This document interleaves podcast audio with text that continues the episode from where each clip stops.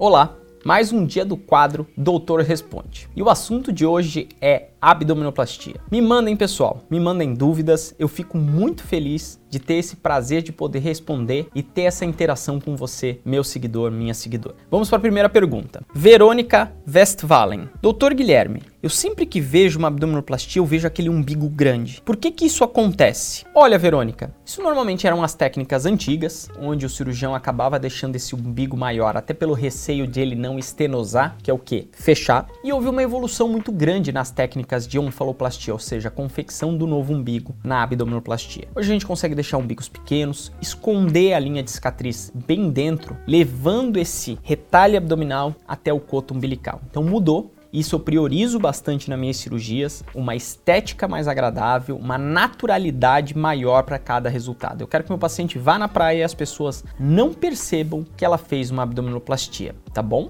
Vamos para a segunda pergunta. Silvinha Agostini. Doutor Guilherme, é possível fazer lipo HD com abdominoplastia? Vamos lá, é uma pergunta bem interessante, até porque eu gosto bastante de associar essas duas técnicas. Por quê? A gente trazendo os conceitos da lipoaspiração de alta definição para abdominoplastia, a gente consegue resultados mais naturais. E não tem coisa melhor do que uma paciente eventualmente ela falar para mim assim: "Nossa, doutor, eu fui na praia e as pessoas não sabiam se eu tinha feito lipo HD ou se eu tinha feito abdominoplastia". Porque associando essas técnicas de umbigo mais natural, associando essas técnicas de lipoaspiração onde a gente dá um contorno muscular mais acentuado, uma naturalidade, contornos na barriga, não fica aquele abdômen puxado, a gente tem mais naturalidade, a gente tem resultados mais interessantes. Então é possível sim, claro que um pouquinho diferente da lipoaspiração HD pura, onde a gente consegue ser um pouco mais agressivo na lipoaspiração, consegue uma definição melhor ainda, mas é possível sim, isso traz um benefício muito grande para a cirurgia, tá bom?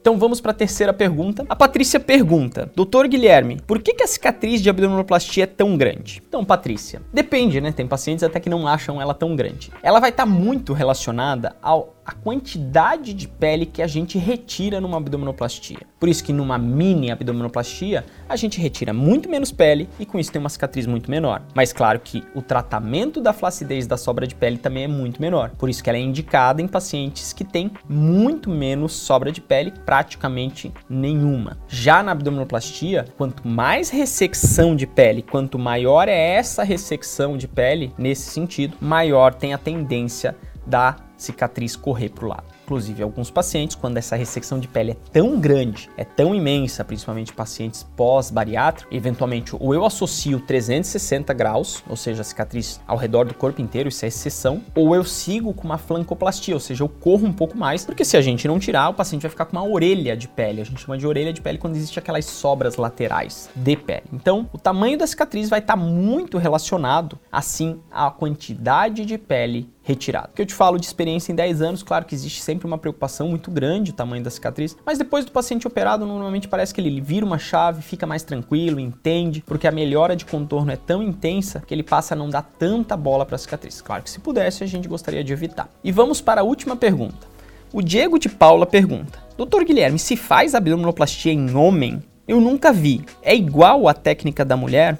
Diego, boa pergunta. Sim, a gente faz abdominoplastia em homem, porém ela é muito mais rara. Inclusive, com o advento do Renuvium, ela tornou-se, na minha prática, mais rara ainda, porque o homem tende a responder mais ainda após a lipoaspiração, uma retração de pele, e com o incremento do Renuvium, praticamente eu já fiz, eu fiz muito poucas abdominoplastias. Por quê? A gente consegue resolver pacientes com ele sem precisar retirar pele. Porém, pacientes normalmente pós-bariátricos, pacientes com grande perdas de peso, não tem jeito. Aí o Renuvion não vai dar jeito, a lipoaspiração vai ficar sobrando pele, então a gente precisa associar essa ressecção. E a gente faz a abdominoplastia sim Claro, ela existe algumas mudanças, principalmente na busca do contorno. O homem a gente não vai acinturar tanto quanto a mulher. A aplicatura, o fechamento do músculo, ele é menos intenso, porque normalmente na mulher a gente tende a hiperplicar, ou seja, aplicar mais do que o necessário. No homem a gente já busca aplicar apenas o necessário, porque a gente não quer um acinturamento, senão o homem passa a ter um corpo feminino. Então ela é realizada assim, claro que em menor número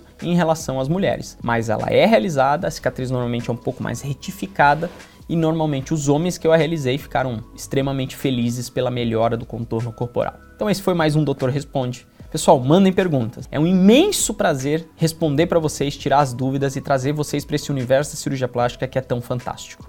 Até o próximo vídeo, até o próximo Doutor Responde.